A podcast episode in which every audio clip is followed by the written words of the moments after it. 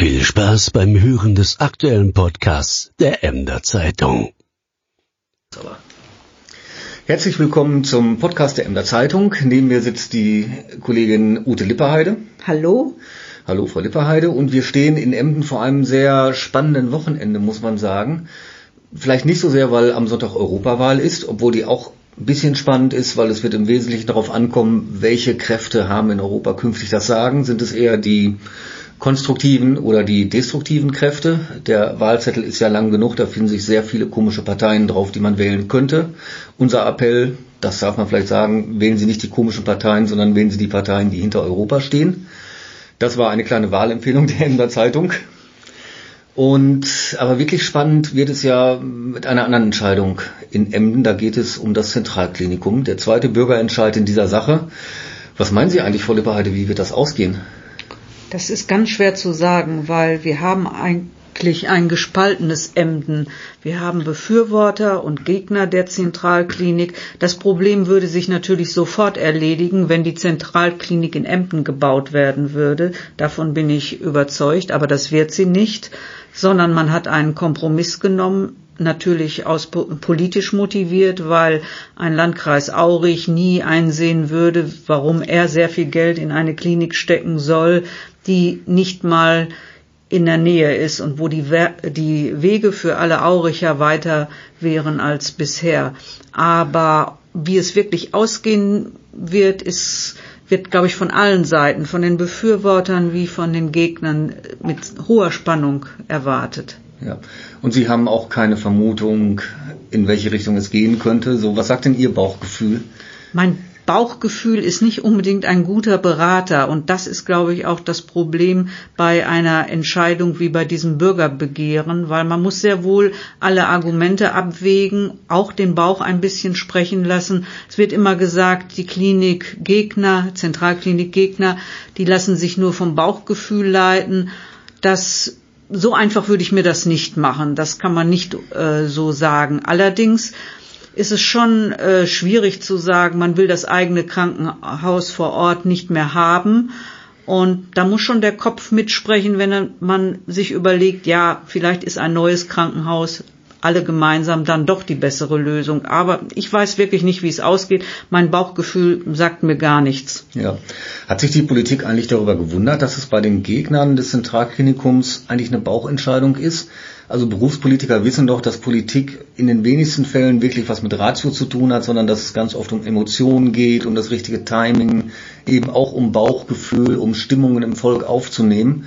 Und wenn die Stimmung im Moment so ist, komme ich vielleicht mit einem Vorschlag nicht durch. Wenn die Stimmung anders ist, dann komme ich mit dem Vorschlag durch, obwohl er vorher auch gut gewesen wäre. Also wundert es die, die Befürworter eigentlich, dass da mit dem Bauch argumentiert wird? Nein, nicht wirklich. Aber die Geschichte des Zentralklinikums ist schon ziemlich alt. Vor sechs Jahren ist das erste Mal darüber geredet worden und damals waren überhaupt keine Bürgerentscheide in Niedersachsen möglich.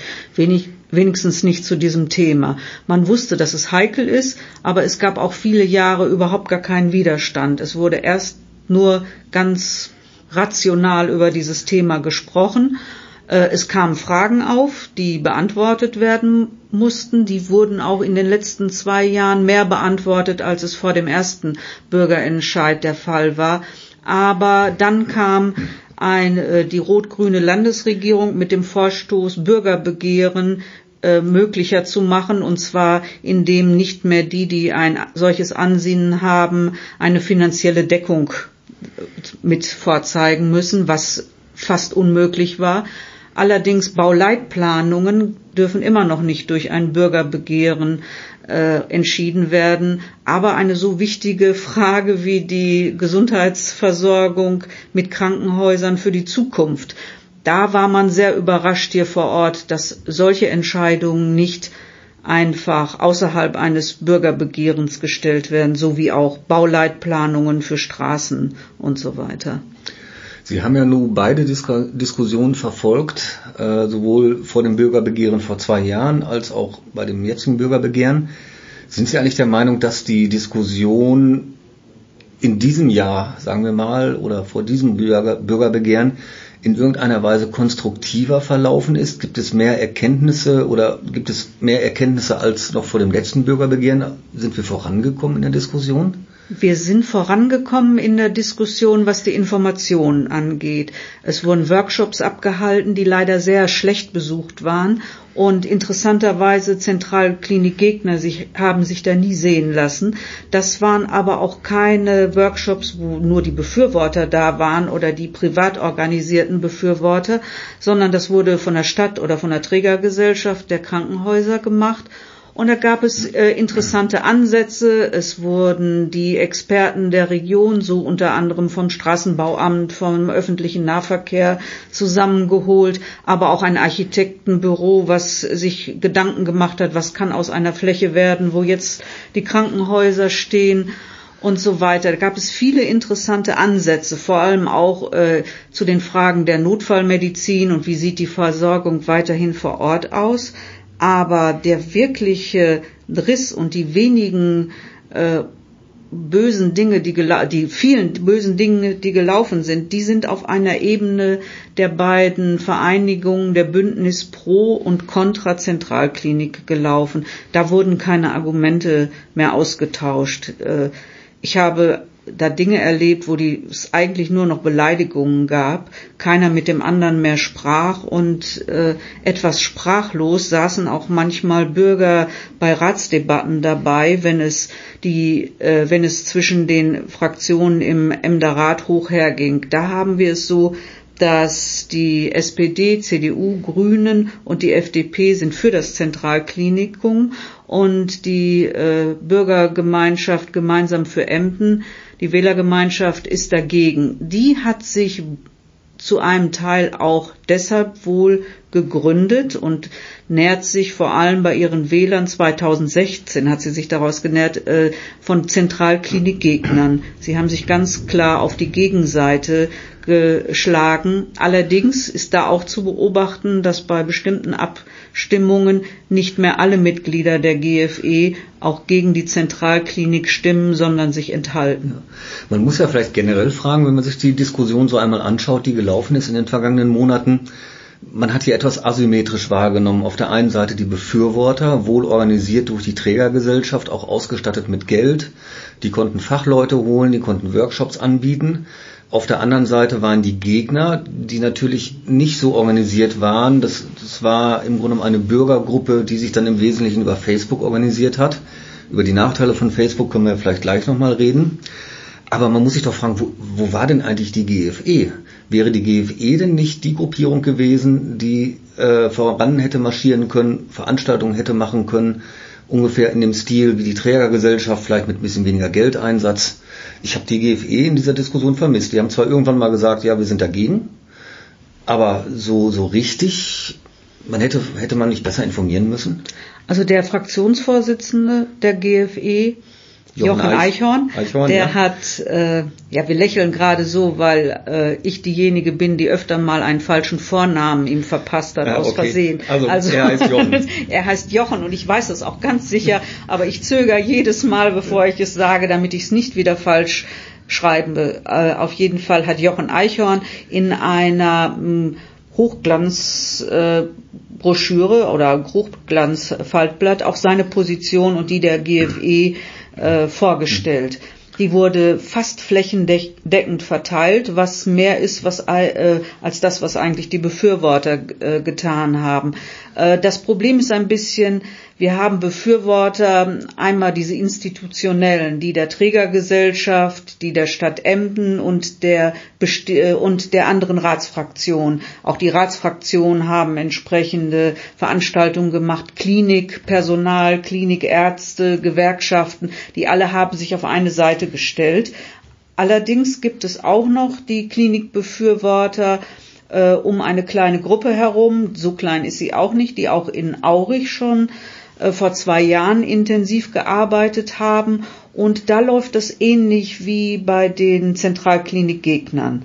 Und auch zwischen diesen beiden Gruppen, Befürworter und Gegner, geht es besonders heiß her. Und wenn man sich bei beiden Gruppen sich das einmal anguckt, wie auch argumentiert wird, da kann man als Bürger schon einmal etwas fassungslos daneben stehen. Mhm.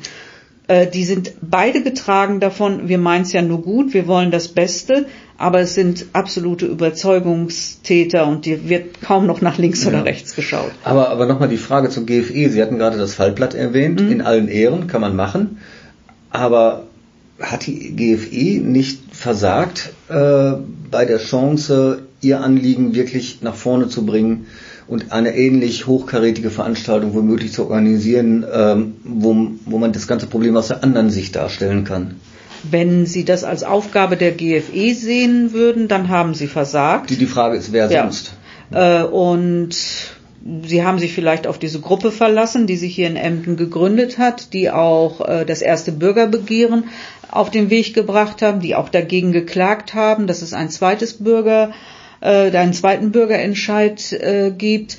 Aber die GFE selbst ist eigentlich nur aktiv geworden in Sitzungen im Rat und dort wurde dann entsprechend von der Seite gegen Beschlüsse gestimmt oder es wurden auch Debatten entfacht, wo mhm. es um die Zentralklinik ging, Rechnungen aufgestellt, äh, wie teuer das werden würde und, und, und. Aber auch da habe ich immer das Gefühl, äh, beide Seiten berichten von Zahlen und beide Zahlen sind nicht unbedingt überprüfbar.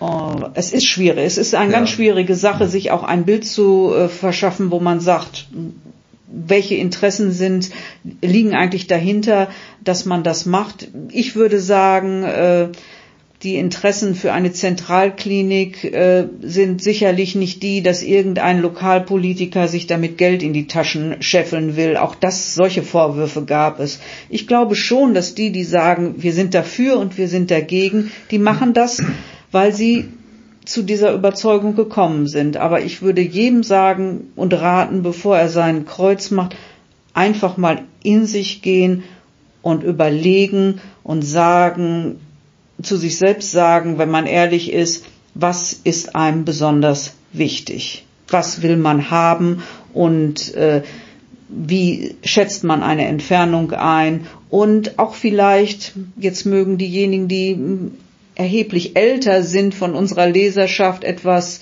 äh, vielleicht etwas böse auf mich werden, auch einmal darüber nachdenken, wie sieht das in 20 oder 30 Jahren aus, wenn man selber nicht mehr in dieses Krankenhaus äh, gehen kann, egal ob es in Emden, Georgsheil, Aurich oder sonst wo ist, sondern wie sieht's für die Zukunft aus?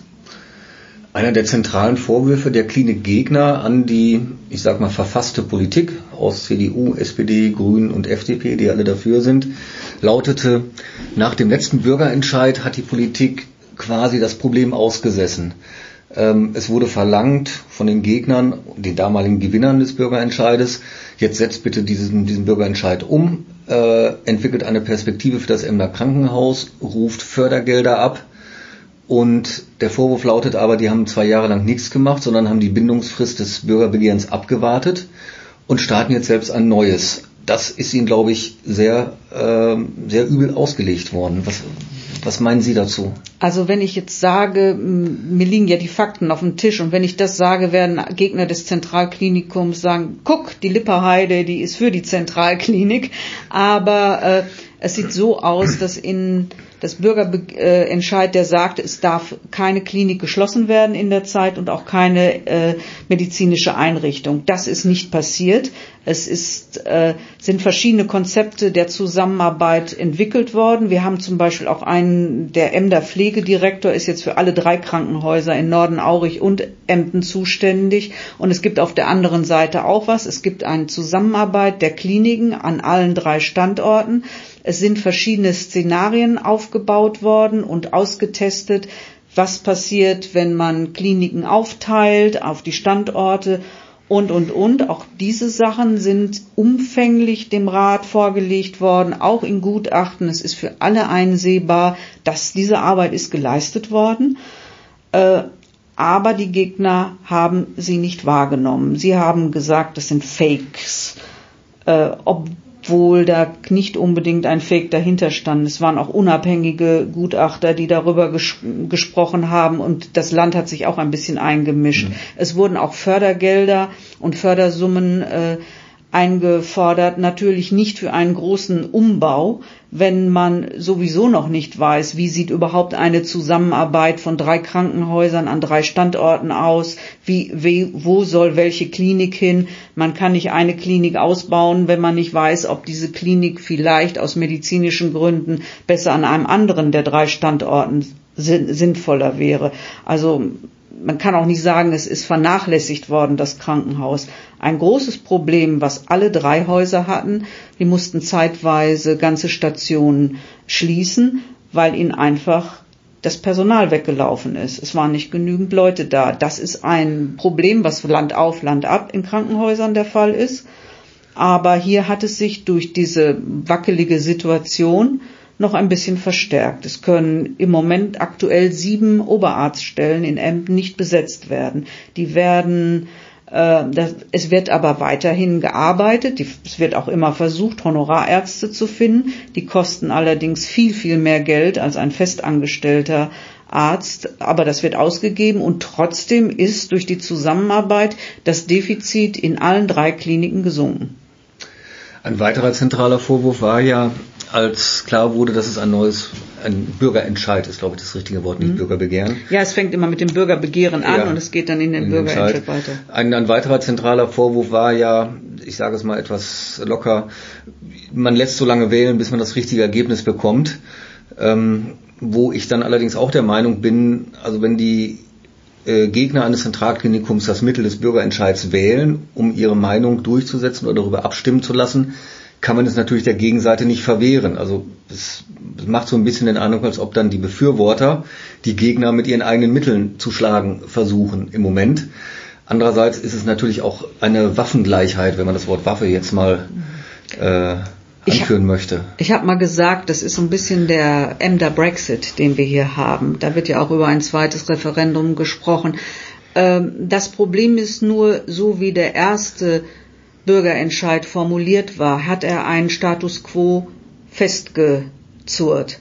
Der ist aber nicht nicht aufrecht zu erhalten über, über viele Jahre, weil jeder sieht das im ganzen Land. Es verändern sich Strukturen. Kleinere Krankenhäuser verlieren irgendwelche Kliniken, müssen sich neu aufstellen, werden, meistens sind es die Kinderkliniken, weil sie am defizitärsten sind und die Frauenkliniken, die als erstes geschlossen werden müssen. Und ähm, das kann man nicht auf, auf Dauer fortschreiben. Was soll eine Stadt machen, wenn auf einmal keine Oberärzte oder Chefärzte mehr kommen, nicht mehr nachbesetzt werden können, Stellen? Äh, und da steht in einem Bürgerentscheid, das und das muss aber da sein. Nun, um, das fällt mir gerade noch ein, weil die Gegner immer sagen, es wird gar nichts getan in Emder Krankenhaus. Die Chefarztstelle der inneren Medizin ist wieder neu besetzt worden. Da haben sie jemanden gefunden, eine Nachfolge von Herrn Schöttes. Und das ist ja eigentlich auch ein Zeichen, dass man sagt, man will das weitermachen hier. Jetzt lassen Sie, lassen Sie uns noch mal drüber reden, äh, was diese neuerliche Diskussion, die wir vor zwei Jahren schon mal so hatten, eigentlich mit der Stadt gemacht hat. Also ich habe den Eindruck, dass die Diskussion, ja, der, der unkonstruktive Teil der Diskussion wurde auf Facebook geführt, in diversen Facebook-Gruppen, wo auch ganz schnell offenbar die Hemmungen gefallen sind, wo es, glaube ich, die, die bösesten Angriffe auch gab und die bösesten Vorwürfe. Wie soll diese Stadt am Montag, wenn denn der, wenn denn der Beschluss klar ist, wie soll die Stadt oder wie sollen Gegner und Befürworter wieder zusammenfinden? Meinen Sie, dass das überhaupt geht? Ich glaube, das ist wirklich die größte Herausforderung, die wir haben nach der Wahl, weil das mit dem Klinikstandort und Zentralklinik oder nicht wird sich im Laufe der vielen Jahre irgendwie regeln. Es, ein Land kann nicht zulassen, dass eine ganze Region überhaupt kein Krankenhaus mehr hat. Also irgendwas wird passieren. Vielleicht eine nicht so gute Lösung, aber die Menschen werden hier nicht unversorgt bleiben und vielleicht nicht am Standort Emden, aber dann irgendwo anders. Äh, aber das, die große Herausforderung ist wirklich, die verschiedenen Seiten miteinander zu befrieden und vor allem, dass wieder ein guter Ton herrscht, dass man miteinander redet, sich nicht gegenseitig nur Argumente an den Kopf wirft. Wenn auch, es denn Argumente wären. Wenn es auch. Argumente wären oder Vorwürfe oder ich nenne es ab und zu immer ein bisschen der Trumpismus. Man wird, ja. es wird einfach irgendetwas in die Welt geblasen, völlig absurd. Es hat überhaupt nichts mit Realität oder Fakten zu tun, aber es macht sehr viel Spaß, einfach das zu sagen. Ich behaupte das jetzt mal und mal gucken, wie die anderen drauf abfahren. Und leider fahren die anderen dann auch sehr drauf ab, statt es einfach zu ignorieren.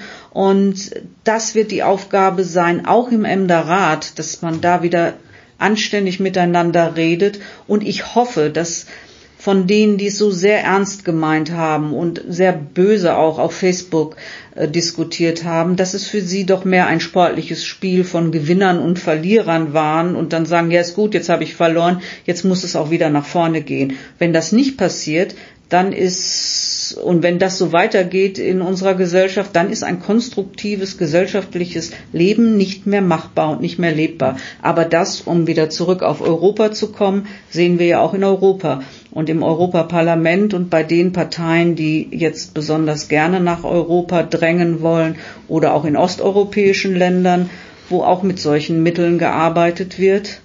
Und dann steht irgendwann eine demokratische Gesellschaft vor ihrem Scherbenhaufen. Es gibt einen äh, Medienwissenschaftler oder Kommunikationswissenschaftler, der für dieses Phänomen auch einen Namen gefunden hat und damit gerade durch die Talkshows, Talkshows der Republik tingelt. Ähm, Markus Pörksen, ich meine, er heißt Markus, nennt das Ganze die Empörungsdemokratie. Es, es reicht nicht mehr, wenn man gegen etwas ist und argumentiert. Es muss also mindestens eine Empörung sein. Man muss sich empören über irgendetwas, auch wenn dieses, dieses Wort und dieses Gefühl eigentlich viel zu hoch ist für die Sachfragen, die geklärt werden müssen. Das heißt, die Demokratie oder die Stimmen in der Demokratie laufen sich gegenseitig heiß und, und es geht auf eine Ebene, auf die es eigentlich gar nicht sein müsste weil man sich halt natürlich über eine Zentralklinik empört, weil die so unsäglich ist oder weil man sich über die Gegner einer Zentralklinik empört. Das erinnert mich etwas an Stefan Hessel, der äh, ich glaube, bei den Vereinten Nationen war und irgendwann auch geschrieben hat, so eine kleine Fibel kurz vor seinem Tod, empört euch. Ja. Äh, das lag aber, ich, vielleicht ist empört euch auch gar nicht richtig, aber das wollte er damit. Er wollte eigentlich, dass die Menschen aus ihrer Lethargie erwachen und sagen, oh ja, Demokratie, alles läuft prima, nun äh, lassen wir es auch so laufen. Die Menschen müssen sich einbringen. Aber ob man sich empört oder ob man dann unfair agiert, ist immer noch etwas anderes. Vielleicht ist Empören nicht das Richtige, aber es sollte ein Thema sollte uns schon interessieren und wir sollten dafür hm, gerade stehen und wir sollten auch bestimmte Werte in unserer Gesellschaft versuchen zu verteidigen. Das ist jetzt, wo gerade das Grundgesetz äh, 70 Jahre alt geworden ist, auch ganz besonders interessant. Dieser Satz, die Würde des Menschen ist unantastbar, viel besser kann man gar nicht zusammen, äh, Zusammenleben miteinander regeln. Und dann würden auch solche fiesen Debatten gar nicht stattfinden. Ja, die Würde des Menschen, die Würde der Gegner, der Befürworter, ja. da fragte man sich in, in, den vergangenen Monaten schon, was ist denn da eigentlich mit Menschenwürde? Ja, und was bleibt vor Respekt? Respekt, auch was so eine Sache. Mögen altmodische Werte ja. sein, aber es ist ja nur ein ernstes Thema und ich weiß nicht, ob dieses Thema wirklich geeignet war, auf dieser Ebene diskutiert zu werden. Das waren ja auch nicht mehr Diskussionen, das waren ja einfach nur Anwürfe. Es war ein bisschen wie kleine Kinder, die aufstampfen und sagen, ich habe recht. Zwischendurch habe ich nur gedacht, gibt man jetzt jedem der Seite ein Laserschwert und sie können virtuell miteinander kämpfen und dann sagen, so, jetzt habe ich aber gewonnen oder jetzt habe ich verloren, damit irgendwie mal ein bisschen wieder ein normalerer Ton in die Debatte kommt das hat nicht stattgefunden. Ja. Und das finde ich eigentlich sehr, ah, nicht nur eigentlich, das finde ich wirklich sehr traurig. Und äh, da muss ich auch sagen, da hat auch die Politik etwas versagt hier, hier in Emden, weil vielleicht doch etwas mehr auf die Bürger in der Hinsicht nochmal zugegangen werden sollte. Weil wer nicht mitgemacht hat, weder bei der einen noch bei der anderen Seite, der stand wirklich oftmals fassungslos davor. Wenn man sich bemüht, überhaupt irgendetwas Positives zu suchen in dieser Debatte, Ich glaube, dann kann es nur der, der Fakt sein, dass es überhaupt eine Debatte gab, dass es ein Thema war, dass die Bürger sich damit beschäftigt haben, mit diesen Auswüchsen, die wir gerade zitiert haben. Aber man merkt ja auch in privaten Gesprächen, das Thema Krankenhaus ist überall ein, ein, ein Gesprächsthema. Und man trifft in seinem Bekanntenkreis ganz viele Menschen mit, mit ganz vielen verschiedenen Meinungen und auch das, das ging mir selbst so, dass ich ganz viele Bekannte habe, wo ich denke, ja, das ist ein junger Kerl, der sieht das rational, der ist bestimmt für Zentralklinik und der sagt mir nein. Äh, es muss noch etwas anderes geben als Zentralklinik, äh, es muss noch einen anderen Weg geben. Also das war das Spannende für mich, dass man äh, es auch nicht wirklich an Menschengruppen festmachen konnte. Man, man sagt ja immer, die Gegner, die das Krankenhaus behalten wollen, das sind die Älteren, die so ein bisschen gefühlsduselig sind mhm. und so. Aber ich glaube, so war es nicht. Nee, nicht unbedingt. Man kann das schon bei einigen sehen, aber viele von den Jüngeren hat das Thema überhaupt nicht interessiert, weil das die sagen, ich bin hier sowieso auch. bald weg und äh, was soll's. Ähm, bei einer Umfrage sagte eine junge Frau zu mir, ja, ich stimme auch äh, ab beim Bürgerentscheid, aber für meine Eltern, weil ich gehe hier ja sowieso wieder weg. Das war schon abgehakt, das Thema. Aber ich glaube, dieses dieses Ambivalente wurde ja auch in den Diskussionen, die wir in der Emder Zeitung zu, am, auf dem Podium gemacht haben, deutlich, äh, dass man so gar nicht so richtig was damit anfangen kann. Das liegt aber auch an der Komplexität des Gesundheitswesens. Wenn man sich die Bundespolitik anguckt, weiß auch keiner mehr, wie das in 20 Jahren aussehen mhm. soll. Wir haben Beispiele aus Dänemark oder den Niederlanden, wo dann aus 100 Kliniken 20 gemacht werden und äh, da läuft es angeblich gut. Wir hören auf der anderen Seite aber auch, dass unser Gesundheitssystem irre teuer ist, aber ja. viel zu wenig beim Patienten und auch eigentlich viel zu wenig beim Klinikpersonal inklusive der Ärzte ankommt. Äh, aber das Geld ist irgendwie trotzdem weg und Pflege ist so ein nächstes Thema. Äh, da sind wir alle sehr verunsichert und es sind seit Jahrzehnten sind, ist es einfach versäumt worden, ein System zu bauen, in dem jeder sich zurechtfinden kann und mit dem jeder einigermaßen gut behandelt wird. Aber wir kennen es bei uns selber. Wir haben irgendetwas und als erstes fragen wir Dr. Google, äh, der aber nicht unbedingt ein guter Ratgeber ist. Im Gegenteil, ja. im Gegenteil. Und äh, als zweites denken wir, ja, jetzt Ärzte, bitte macht alles, was möglich ist ja. Auch wenn die Krankheit gar nicht so groß ist. So finden wir es total normal, mehrfach äh, in die Röhre geschoben zu werden, bestimmte Untersuchungen zu haben. Und mir hat mal ein Arzt, der in der ganzen Welt war, gesagt, die meist 90 Prozent der Krankheiten kann man ganz ohne Geräte einfach so diagnostizieren. Und ob man, ob man nun weiß, jeder, irgendwie jeder Dritte über 40 soll einen Bandscheibenvorfall haben. Aber nur wenn man es weiß, tut's besonders weh. Und ansonsten würde nur jeder 15. davon ja. überhaupt merken, dass er einen Bandscheibenvorfall hat. Also ja, und wenn ich mit dem Bandscheibenvorfall natürlich zum Arzt gehe, dann zieht er das ganze Arsenal an, an Diagnostik raus. Ja, aber auch, weil es der Patient verlangt. Ich weil glaube, verlangt, das ja. ist so von beiden Seiten. Die Ärzte machen das vor allem in den niedergelassenen Praxen. Die haben die Gerätschaft, die müssen laufen, die müssen auch irgendwie abbezahlt werden. Und äh, wir als Patienten wollen auch, dass wir genaue Gewissheit haben. Aber es gibt leider im Leben nur eine Gewissheit und das ist, dass das Leben endlich ist. Das ist jetzt ein... Ganz böse gesagt, aber es ist so. das ist jetzt ein schlechter Schluss für diesen Podcast, aber trotzdem ähm, wünschen wir Ihnen ein spannendes Wochenende. Gehen Sie wählen, was auch immer Sie wählen. Wenn Sie verfolgen wollen, was passiert in Emden und in der Krummhörn bei den ganzen Wahlen, auch im Landkreis Aurich und in Aurich, dann besuchen Sie uns im Internet auf www.emderzeitung.de. Dort haben wir ab, sagen wir, späten Vormittag einen Live-Ticker laufen. Wenn Sie dort immer draufschauen, werden Sie nichts verpassen. Die gesamte Redaktion der Emder Zeitung ist den ganzen Sonntag lang im Einsatz und wahrscheinlich auch bis in die Nacht. Freuen Sie sich auf die Montagsausgabe. Und schauen Sie in die Sonnabendausgabe. Auch da können Sie noch einiges entdecken, was vielleicht noch einmal Ihnen vor Augen führt, um was es eigentlich geht an diesem Son am diesem jetzt kommenden Sonntag. So, jetzt haben wir zum Schluss des Podcasts doch noch einigermaßen verhaspelt, aber wir schneiden es nicht raus. Hier sitzen Menschen, die eigentlich besser schreiben können, als sie reden können, obwohl ich finde, dafür haben wir das jetzt ganz gut gemeistert. Tja, Wir müssen ja, ne? Wir müssen und wir wollen. Ja. Wir wünschen ein sonniges Wochenende, ein spannendes Wochenende. Bis zum nächsten Mal. Ihre Emder Zeitung. Tschüss.